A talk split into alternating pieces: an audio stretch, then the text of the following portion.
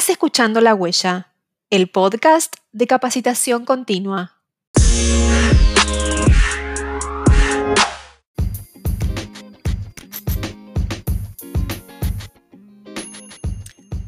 Hola, ¿cómo están?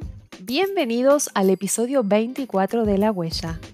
Soy Ana Laura, del equipo de capacitación continua de la Cámara Argentina de Comercio y Servicios, y los invito en esta oportunidad a profundizar un concepto del cual se viene hablando cada vez más y que se ha vuelto indispensable en el actual contexto. Me estoy refiriendo a la agilidad. Con nuestra invitada de hoy, les proponemos pensar en qué somos ágiles, cómo ir hacia la agilidad y por qué el aprendizaje y la innovación están totalmente relacionados con este concepto. ¿Querés saber qué es la agilidad? ¿Qué habilidades se ponen en juego y cómo ejercer el liderazgo y el autoliderazgo? ¿Qué son las creencias limitantes y los conceptos de reskilling y upskilling? Quédate, que ya comenzamos la charla con nuestra especialista invitada. Nuestra invitada en esta oportunidad es Micaela Cavie. Ella es coach, mentora de procesos de transformación, innovación y desarrollo de empresas y emprendedores. Bienvenida, Micaela, ¿cómo estás?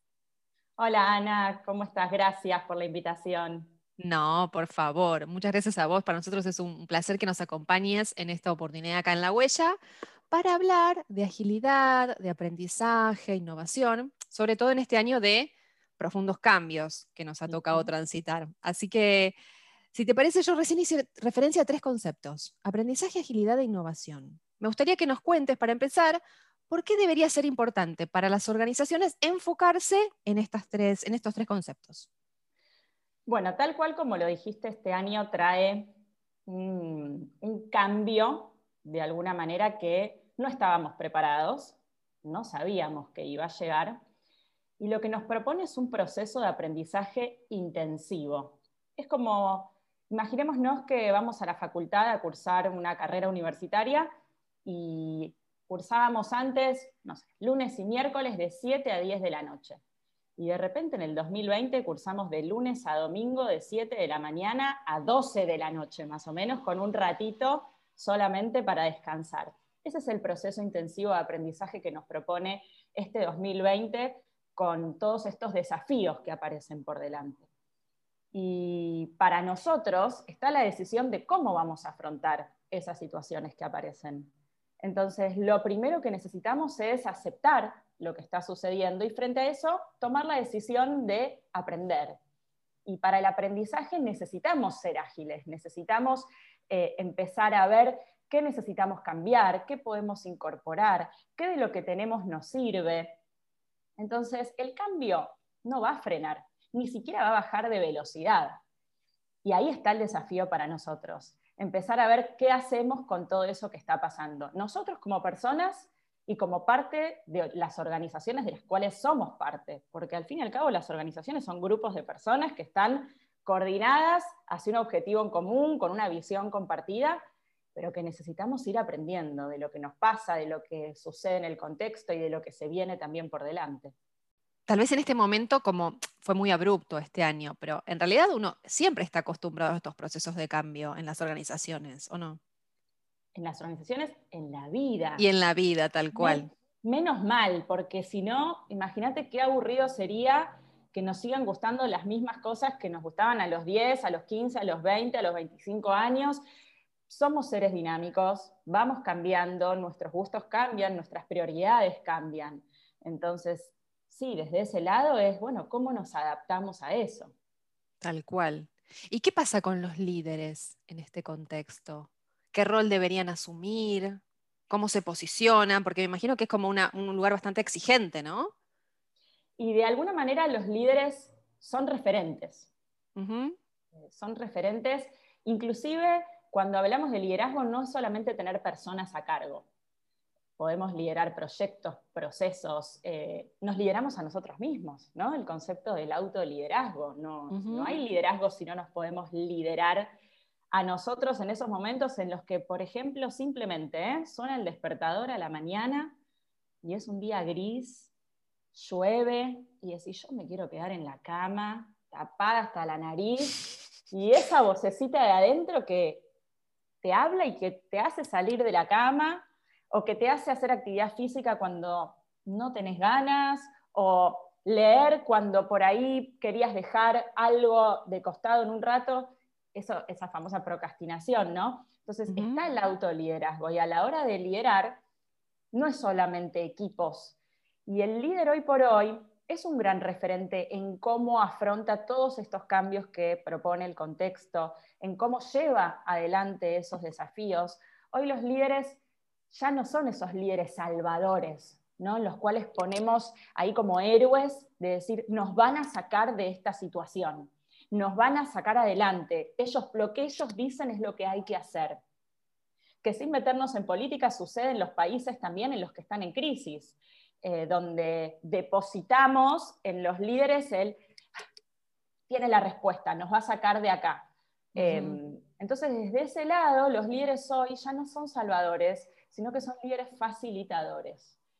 Necesitamos líderes que, que, no es que bajen línea de qué hay que hacer y qué no hay que hacer, sino líderes que son partes del equipo, que generan esos espacios colaborativos para que entre todos, con las distintas visiones, con las distintas experiencias, con los distintos conocimientos, podamos generar espacios para crear eh, a medida de lo que es necesario en cada situación y en cada oportunidad. Entonces, el líder es todavía más referente en todo eso y, el generar esos espacios es fundamental para que las organizaciones puedan transformarse. Claro, y desarrollarse, tal cual.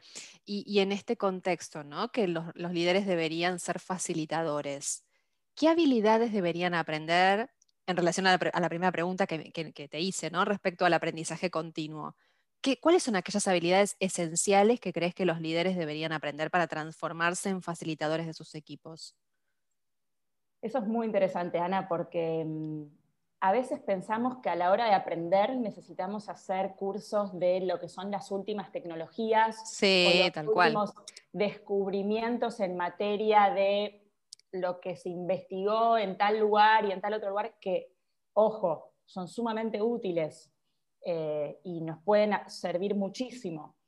Pero lo que potencia el aprendizaje de todas esas nuevas tecnologías o técnicas viene de la mano de las famosas habilidades blandas las soft skills. Eh, nuestro, nuestro crecimiento se ve limitado en algún momento si no sabemos trabajar en equipo, si no sabemos comunicar, si no escuchamos, si no tenemos una parte de creatividad, de toma de decisiones, la gestión del tiempo. Hay mucha gente que hace meses que está trabajando desde la casa y en el mismo lugar en el que trabaja se relaja, hace actividad física, lee, estudia, comparte tal vez con quienes sea que, esté conviviendo. Entonces la gestión del tiempo es algo fundamental. Y desde ese lado, todo lo que son las habilidades blandas son fundamentales eh, para un líder, para poder escuchar cuáles son las necesidades de mi equipo. Y cuando escucho, ¿qué hago con eso que escucho? Entonces también la ejecución, el hacer, detectar qué necesitan las personas del equipo. Hay algunos que necesitan aprender, que no saben, entonces hay que enseñar. Pero hay veces que la gente ya sabe, lo que necesita en todo caso es apoyo, es que confiemos en esas personas, que los motivemos, que podamos delegar, que podamos estar ahí en, todo lo que es entrega de feedback. El feedback es, es un regalo precioso que los líderes pueden dar a quienes están en ese proceso de aprendizaje y de co-creación, pero que también necesitan aprender a recibir y decir, ¿qué necesita mi equipo? ¿Qué de lo que yo estoy haciendo les está sirviendo y qué no. Entonces, todas esas habilidades tal vez no se estudian desde un libro, se ejecutan, se practican en el día a día y constantemente. Se aprenden y reaprenden todo el tiempo, es así. Incluso cuando mencionabas esto de qué necesitan mis equipos, actualmente hay equipos como muy diversos. Hay, gente tal vez nativa digital que tiene determinada necesidad y determinada facilidad para aprender o para aplicar alguna cuestión, y otros que nada que ver. Y también el, líder tiene que tener la capacidad de manejar equipos diversos, ¿no? Sí, mira, a mí todo lo que son las diferencias generacionales es algo que me parece apasionante, me parece divertido y me parece sumamente nutritivo. Eh, los, los más jóvenes por edad, porque si, pensamos en lo que son las categorizaciones de las generaciones, em, que vienen por los, los, años en los cuales nacieron las personas, ¿no? Eh, y generalizan las características de esas personas. No es que todos los millennials se comportan de la misma manera o todos los baby boomers sí o sí tienen que ser así y si no tenés esas características viniste fallado. No, no es desde ese lado. Pero em, esas diferencias hacen a las distintas visiones que hacen a tener, por ejemplo, necesitamos generar nuevas ideas. Hacemos un brainstorming, la famosa tormenta de ideas. Es espectacular poder tener la visión de alguien de 23 años, de alguien de 35 y de alguien de 45, de 60, todos juntos charlando y conversando, porque por más que hayan estudiado lo mismo, no se estudia de la misma manera en el 2020 de cómo se estudiaba en el 2010 o en el 95. Entonces, tener personas que por ahí vienen de la misma escuela, pero desde otro año y con otra experiencia, es muy enriquecedor. Y los líderes también tienen ese desafío. Hoy por hoy tenemos personas más jóvenes liderando a personas más grandes en cuanto a edad.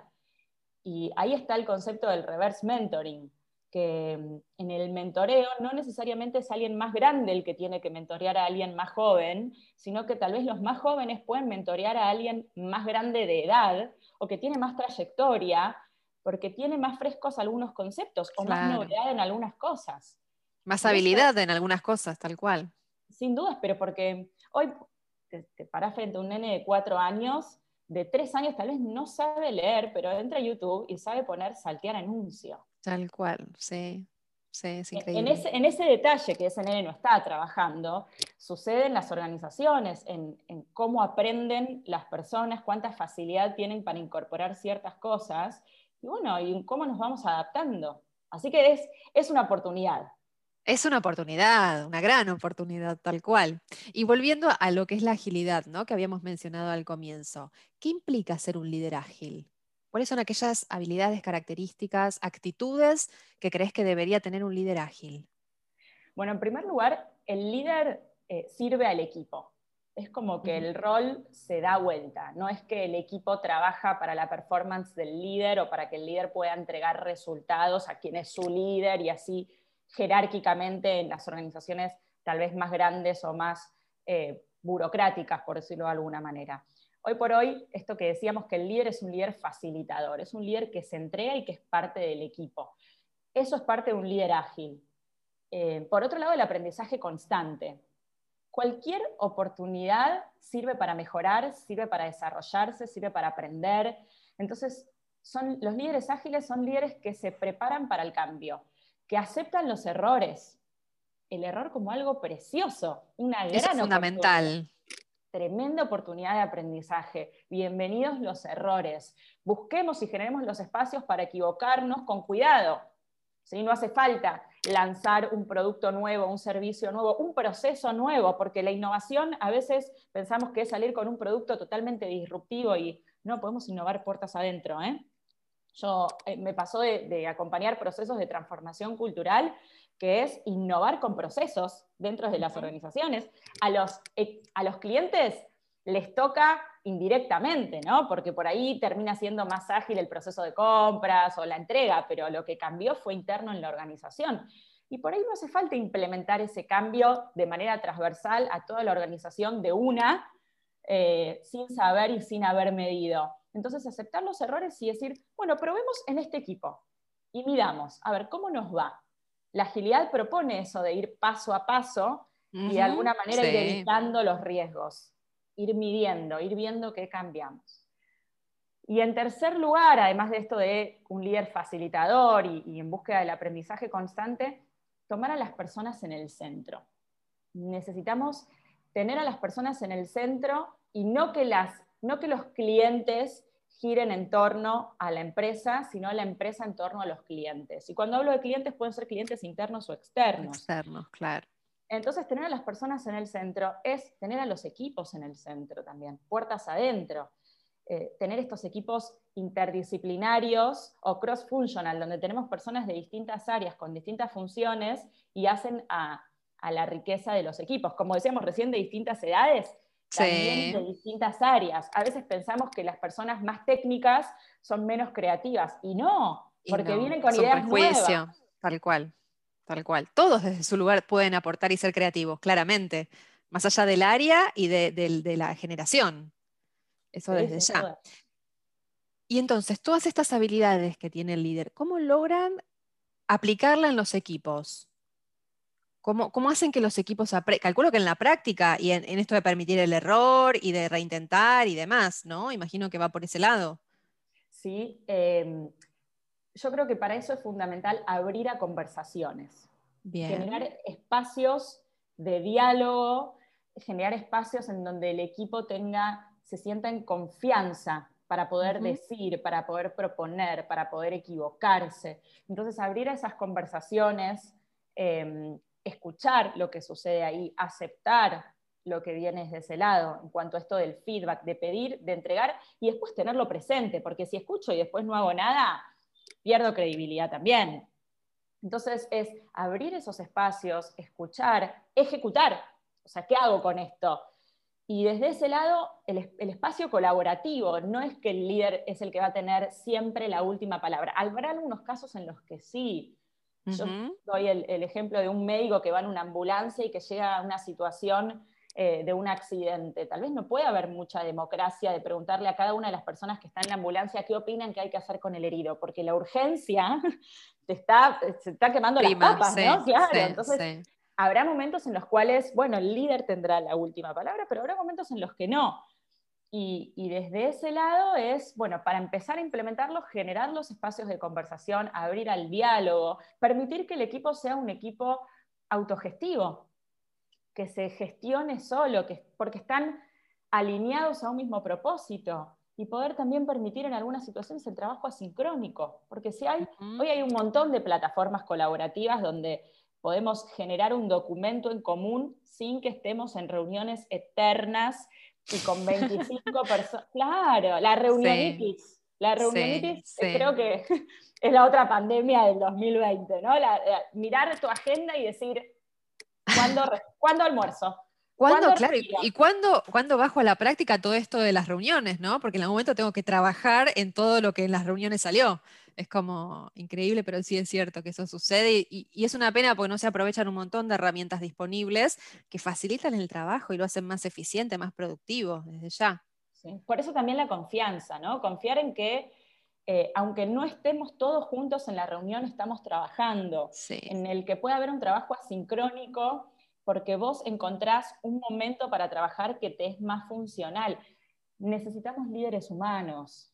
Eh, estamos viviendo una situación donde cada uno hace lo que puede y hay personas que trabajan tal vez con hijos alrededor, con mascotas, tal vez em, no tienen la cantidad de dispositivos necesarios para, para que un hijo esté en, una plataforma haciendo una clase y vos trabajando en la otra. Entonces, desde ese lado necesitamos líderes humanos que entiendan, que sean empáticos eh, con las conexiones, con los dispositivos, con las emociones de las personas, que tengan compasión también, esa sensibilidad de poder acompañar tal vez el dolor que pueden estar teniendo las personas. Porque mm, también las personas pasaron por momentos muy, pasaron y estamos pasando por momentos muy duros. absolutamente. Y, necesitamos esa humanidad en los líderes. Y es esa humanidad la confianza en que las personas están haciendo lo que pueden con lo que tienen y en esos momentos hace al equipo a la sensación de estar en red y ese trabajo en red es fundamental para esta mentalidad, ese mindset ágil, porque la agilidad es una forma de pensar, es una forma de hacer. Bien, bien. Esto que mencionabas de la confianza me parece como una clave importantísima a tener en cuenta para, la agilidad, ¿no? Eh, muy interesante. Y entonces, a través de todas estas cuestiones que mencionabas recién, los líderes pueden habilitar equipos y organizaciones más productivas y que las personas a su vez se sientan como más satisfechas y, puedan brindar más de sí mismas para el trabajo, ¿no? Sí, sí, sí, sí. Y para que esas personas puedan estar más satisfechas, el otro día hablaba con, te traigo un ejemplo, hablaba con, el líder de, una organización, yo trabajo mucho en empresas de tecnología también, ¿no? Que, que de alguna manera la tecnología está incorporada en la vida, pero iban a la oficina. Por más que ya tenían por ahí dos días de home office por semana, no era lo mismo que todos los días, claro. todas las semanas de todos los meses. No vernos nunca, claro, presencialmente, sí. Entonces era un líder de un área más comercial y decía que tenía el equipo desmotivado. Me decía, Mica, ya probé de todo, probé hacer after office, probé esto, esto, lo otro. ¿Y cómo te fue? Y para mí estuvo bueno, hice todo lo que se hace. Hice todo lo que se hace. Y mi pregunta fue, ¿cómo sabías que lo que se hace era lo que ellos necesitaban? Ah, no, no lo sabía. Y pero esa era la base, ¿no? ¿Por qué decidiste hacer un after office virtual? ¿Por qué decidiste invertir tiempo? Porque la inversión no es solamente de plata, ¿no? Invertir tiempo en esto que por ahí no era lo que necesitaban. Claro. ¿Preguntaste? No, ¿sabes que no les pregunté? Entonces, indagar a ver qué les pasa a las personas, qué necesitan, van, eso va a hacer que las decisiones que tomemos sean más funcionales para esa satisfacción de las personas. Claro. Porque ¿cómo vas a buscar algo que los, que los satisfaga si no sabemos lo que necesitan? Tal cual, tiene que ver con esa capacidad de escuchar que mencionabas antes y hacer algo con lo que uno escucha. Eh, está totalmente en sintonía con lo que mencionabas hace un ratito. y volviendo al aprendizaje, ¿Qué importancia cobra la capacidad de aprender al interior de las organizaciones? Bueno, yo creo que sin aprendizaje eh, no tienen mucho sentido las cosas, ¿no? Eh, de alguna manera es aprender de lo que hicimos bien y de lo que podríamos hacer diferente. Una de las preguntas, o algunas de las preguntas que, yo suelo hacer en, los espacios así de, de, conversaciones que genero con los líderes es, bueno, ¿qué de esto hay que mantener? ¿Qué, salió bien que decís, esto tiene, este comportamiento, esta, esta conducta, sigamos haciéndola? ¿Qué es lo que tenemos que incorporar? Porque tal vez hay algo que no estamos haciendo que podemos incorporar y nos puede funcionar. Y también, ¿qué necesitamos soltar? ¿Qué necesitamos dejar de hacer? Y frenar, tomarnos ese rato esa, lo que en agilidad muchas veces se usa en la retrospectiva, ¿no? de mirar para atrás y decir, en este, en este lapso de trabajo, ¿qué hicimos bien? ¿Qué salió bien? ¿Qué no salió bien? ¿Qué vamos a hacer distinto? Bueno, tomarnos esos espacios. Pero mm, tomarnos con los equipos, tomarlo más macro en la organización y tomarnos más individual nosotros mismos. Y darnos vuelta y decir, ok, de esta semana, a ver, ¿qué, qué me gustó? ¿Qué me sirvió? ¿qué voy a seguir haciendo? ¿Qué no me sirvió y voy a modificar? Por eso esto del paso a paso, si yo miro día a día o semana a semana, bueno, imagínate si vos tenés un aprendizaje por, por semana, estás teniendo, si no me equivoco, son 52 aprendizajes al año. Claro. Es espectacular. Pero, ese tiempito, claro, pero ese tiempito que vos mencionabas para al menos aplicarlo a uno, no es tan habitual esto de, por ejemplo, terminó la semana y pienso, bueno, a ver, de todas estas semanas, ¿qué podría haber mejorado? Es como que uno no lo tiene incorporado como un hábito que podría a uno mejorarlo e ir aprendiendo semana a semana. Es como que a veces uno piensa que tiene que venir de afuera o se hace a nivel equipos y no a nivel personal. Y me parece súper interesante esta clave que, que, mencionás de, también podemos hacerlo para nosotros mismos. Por eso la importancia del proceso personal de, cada, persona, de, cada persona, sí, valga la redundancia. el espacio de coaching, de mentoring, el espacio de poder sentarse y pensar con un otro y reflexionar es muy valioso y se nota mucho en las personas cuando alguien tiene ese espacio de reflexión y de diseño de cuando alguien no lo tiene. Y eso, eso también es parte de las habilidades blandas el tener esa capacidad de autocrítica y de reconocernos nuestras fortalezas y nuestros ámbitos de mejora, porque si no los reconocemos, difícilmente podamos aprender y crecer. Claro, claro, bien. Y viste que ya desde hace unos años, y este año también más, se, eh, se hace referencia a dos términos, reskilling y upskilling. ¿Podrías comentarme qué significan, qué implican cada uno, cuáles son sus diferencias? Sí. Mira, el, el reskilling viene de la mano del reciclaje profesional. Por decirlo de alguna manera. Es como, viene, surge a través de, de, la digitalización, que lo que nos invita es que, a que nosotros adquiramos competencias tecnológicas para poder llevar adelante nuestro trabajo. Eh, un ejemplo podría ser, si, yo tengo un, negocio de venta al público, presencial, un local, de repente que pueda incorporar aprendizajes para la venta online. ¿no? Entonces aprendo a usar las redes sociales para poder generar la venta por ahí, después, bueno, venís a retirar en mi local o te lo mando con algún servicio de mensajería. El upskilling viene de la mano de la capacitación adicional. Es el formarnos en otras materias que nos ayuden a desempeñar nuestra, nuestra tarea de una forma más efectiva. Entonces podría ser, por ejemplo, siguiendo esta línea, que yo aprenda a desarrollar plataformas o sitios y de repente desarrolle un carrito de compras propio en mi sitio web. No es que uso las redes sociales y aprendo desde ese lado y, bueno, sí, incorporo algo nuevo desde la tecnología, pero termino haciendo eh, la venta diferente, sino que acá aprendo algo completamente nuevo. Entonces tengo como un crecimiento, un upgrade en, ese, en, mis, en mis aprendizajes, en mis conocimientos, para poder desarrollar de una manera más efectiva mis tareas. Se complementan eh, y eso hace a que nosotros podamos seguir en esta adaptación a los cambios y en estos desafíos que aparecen, que podamos seguir en carrera. Bien. ¿Y, tienen que ver solo con lo técnico o también está aplicado a habilidades blandas, estos dos términos? Tiene que ver con el aprendizaje en, general. En general, ok. hablo también del growth mindset, que, que es esta mentalidad de crecimiento que considera que todo puede ser aprendido, que no es que los talentos con los cuales nacimos, ah, ya está, yo soy mala para los números y ya está, no, ni me esfuerzo. Una lástima pensar así. Es que esa es la mentalidad fija, el fixed Claro, claro. Entonces, cuando nosotros tenemos esa mentalidad, lo que nos pasa es que no nos animamos a hacer, no, no aceptamos los desafíos, eh, no aceptamos las críticas, porque ¿para qué me vas a decir que puedo hacer mejor si igual no lo puedo aprender? Y teniendo esa mentalidad, vemos a los demás como amenazas, porque esta persona sabe y yo no.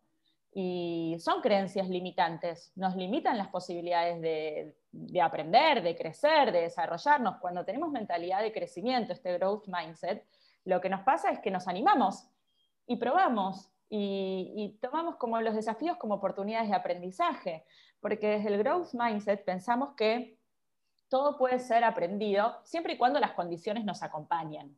¿No? A ver, eh, una persona que está en una situación donde por ahí está pasando hambre, sus capacidades de aprendizaje son distintas, donde el contexto emocional no acompaña, eh, pensémoslo en los chicos en la escuela, cuando por ahí tienen problemas familiares en casa, sus capacidades de aprendizaje en la escuela son distintas. Nos pasa cuando somos más grandes también. Sí, estamos,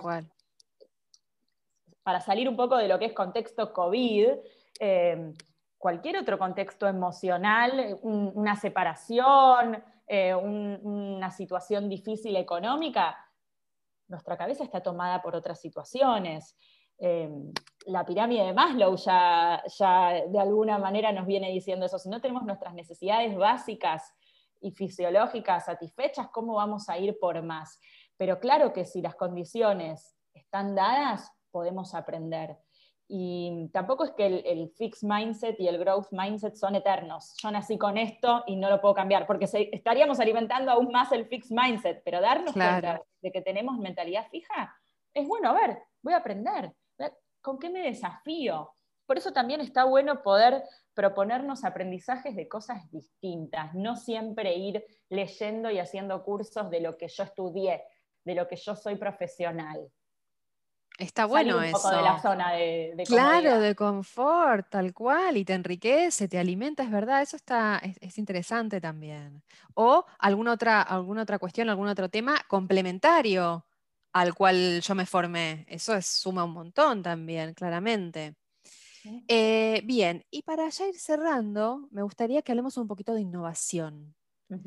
¿Qué prácticas eh, recomendadas nos podrías contar em, para ver cómo ser un líder innovador y a su vez, ¿por qué es importante ser un líder innovador? Wow, bueno. La dejé para el final. Sí, sí. Em, como antes decíamos que liderar no es solamente liderar equipos o, personas, digamos, a la hora de innovar, también saquemos el mito a que innovar es inventar algo totalmente diferente y disruptivo. Tal vez es encontrarle distintas funcionalidades o aplicaciones a las cosas que tenemos. Em, y para innovar, lo primero que necesitamos como una como una buena práctica, digamos, es amigarnos con los problemas. Porque a partir de esos problemas, que yo me animo a decir que cambiemos tal vez la palabra problema por desafío, porque eso nos, nos genera otro, otro contexto emocional también, ya que hablábamos de emociones, es decir, problema es como, uh, ¿qué hago con esto? Desafío es como, bueno, a ver. lo voy a superar. Claro, a ver cómo lo enfrento, a ver cómo. Tal cual o cómo lo lleva motiva. Claro, sí, sí, Y amigarnos con esas situaciones es lo que nos permite ser innovadores, porque en el dolor, en la incomodidad, en la necesidad, en, la carencia, es que yo puedo pensar soluciones innovadoras para eso. Ahí es donde digo, ok, observo a mi entorno. ¿Qué, ¿Cuál es el dolor que están teniendo? Cuando hablo de dolor no es, eh, ah, no pueden más y está al, borde de la internación. No, no, es, es un dolor que viene de la mano de, no sé, pensemos en la valija con rueditas. El dolor estaba en la carga de una valija sumamente pesada. Entonces, a partir de eso, bueno, ¿con qué alternativas puedo yo alivianar ese dolor o con qué alternativas puedo yo curar ese dolor? Porque son cosas distintas. Eh, si una persona tiene un dolor en la rodilla y se toma un analgésico, bueno, le puede calmar, aliviar ese dolor. Pero si tiene eh, los meniscos rotos, no se los va a curar. Entonces, nosotros podemos ser innovadores para las dos cosas, para una, para la otra. Las dos son útiles, pero son distintas, distintos objetivos. Entonces, primero amigarnos con esos desafíos, porque son esas oportunidades de crear esas soluciones diferentes. Em, en segundo lugar, aceptar, aceptar lo que presenta el entorno, las ideas de los equipos, porque si trabajamos con equipos multidisciplinarios y con distintas visiones que van a ser a la mayor cantidad de ideas, necesitamos aceptar, aceptar lo que surge. Y frente a eso, trabajar también con nuestras creencias, como decíamos recién, ir por este growth mindset, por estas creencias que nos habiliten a que nosotros podemos generar cosas nuevas.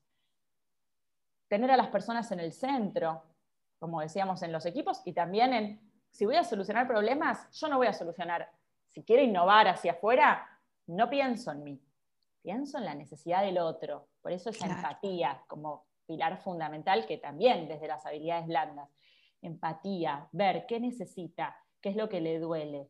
Acepto las ideas, acepto el entorno, tolero errores. Un poco como recapitulando también lo que hablábamos, ¿no? sí, es que si, si pones a las personas en el centro, es inevitable transitar todo lo, todo lo que estás mencionando. Sí, sí, sí. Y prototipar en, el concepto de hacer a pequeña escala. No es hacer mi producto en chiquito, sino hacer de mi producto una pequeña cantidad para después evaluar. Y cuando evalúo, tomo el feedback. A ver, ¿te gustó? ¿No te gustó? ¿Qué le cambiarías? ¿Qué ¿Qué, está bien de esto? Esa reflexión, esa retro que podemos hacer con el equipo, hacerlo con nuestro potencial cliente. Aceptar también ese feedback y hacer lo que, lo que se llama pivotear, ¿no? Y es como, ¿pego ese volantazo o no? ¿Voy por el buen camino o no? Y el volantazo es aprendizaje también. Sin duda. No es error, es, estás aprendiendo en eso, claramente. ya no sucede de estar días, semanas, meses pensando en un plan de marketing o en un plan de lanzamiento o en una transformación en una organización para que después lo haces y no, esto no era así. Claro, no, tal cual, tal cual. Eso no es ser ágil, tal cual. No, no. ser ágil es de alguna manera hacer cuando todavía no tenés bien claro todo lo que hay que hacer o todo lo que necesitas saber para hacer, pero ir en ese paso a paso aprendiendo. Es una metáfora de cuando vas en la ruta y vas, con, vas en el auto avanzando y ves un par de metros adelante y, después se ve medio borroso, como si, si, está, si está nublado ves niebla, pero aunque estés soleado en la ruta ves como que no está nítido el camino y sin embargo no frenás. Tal cual. Seguís avanzando, con precaución, pero seguís avanzando. Entonces, en ese camino de niebla donde vos estás en el auto, eh, quienes nos están escuchando por ahí se están imaginando manejando o en el asiento del acompañante y vas avanzando y ves la niebla, no frenás, vas avanzando con precaución, pero vas avanzando y el camino se va viendo a medida que avanzás. Eso será. Muy bien, me encantó esa metáfora para cerrar. muy, muy gráfico está, pero muy interesante como para cerrar la charla que, que mantuvimos, que la verdad te agradezco mucho tu participación nuevamente. Fuiste muy clara, súper interesante y tan actual todo lo que decís, que calculo que quienes nos están escuchando, a medida que, te, que, iba transcurriendo la charla, eh, iban como incorporándolo a su propio día a día, ¿no? Todo esto, o pensando cómo uno lo hace en el día a día. Así que muchas gracias por, por habernos acompañado hoy, Mica. Gracias a vos, Ana, y sí, coincido con esto porque innovar, innovamos puertas adentro de casa también. Tal eh, cual, sí. Y, más hoy. Y agilidad es una forma de pensar y de hacer. Y podemos ser ágiles para hacer las compras del supermercado, para armar equipos, para transformar organizaciones, para lanzar nuevos productos y servicios. Es una forma en la que nosotros nos tomamos las cosas, es parte de nuestra actitud.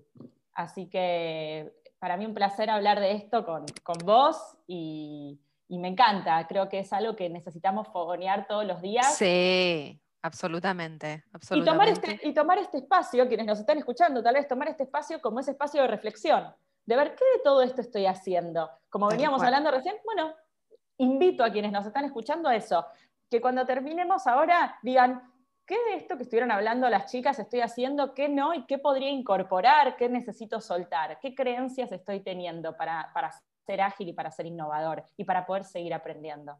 Es genial. Bueno, les dejamos esa, esa invitación entonces. Dale, sí. Muchas gracias, Mica. Gracias a vos, Ana.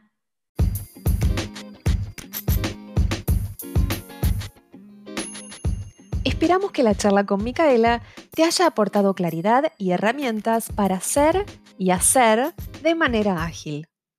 Recuerda que estamos en las redes. Nos encontrás en Facebook, Instagram y LinkedIn con el usuario Capacitación CAC. Hasta el próximo episodio de La Huella.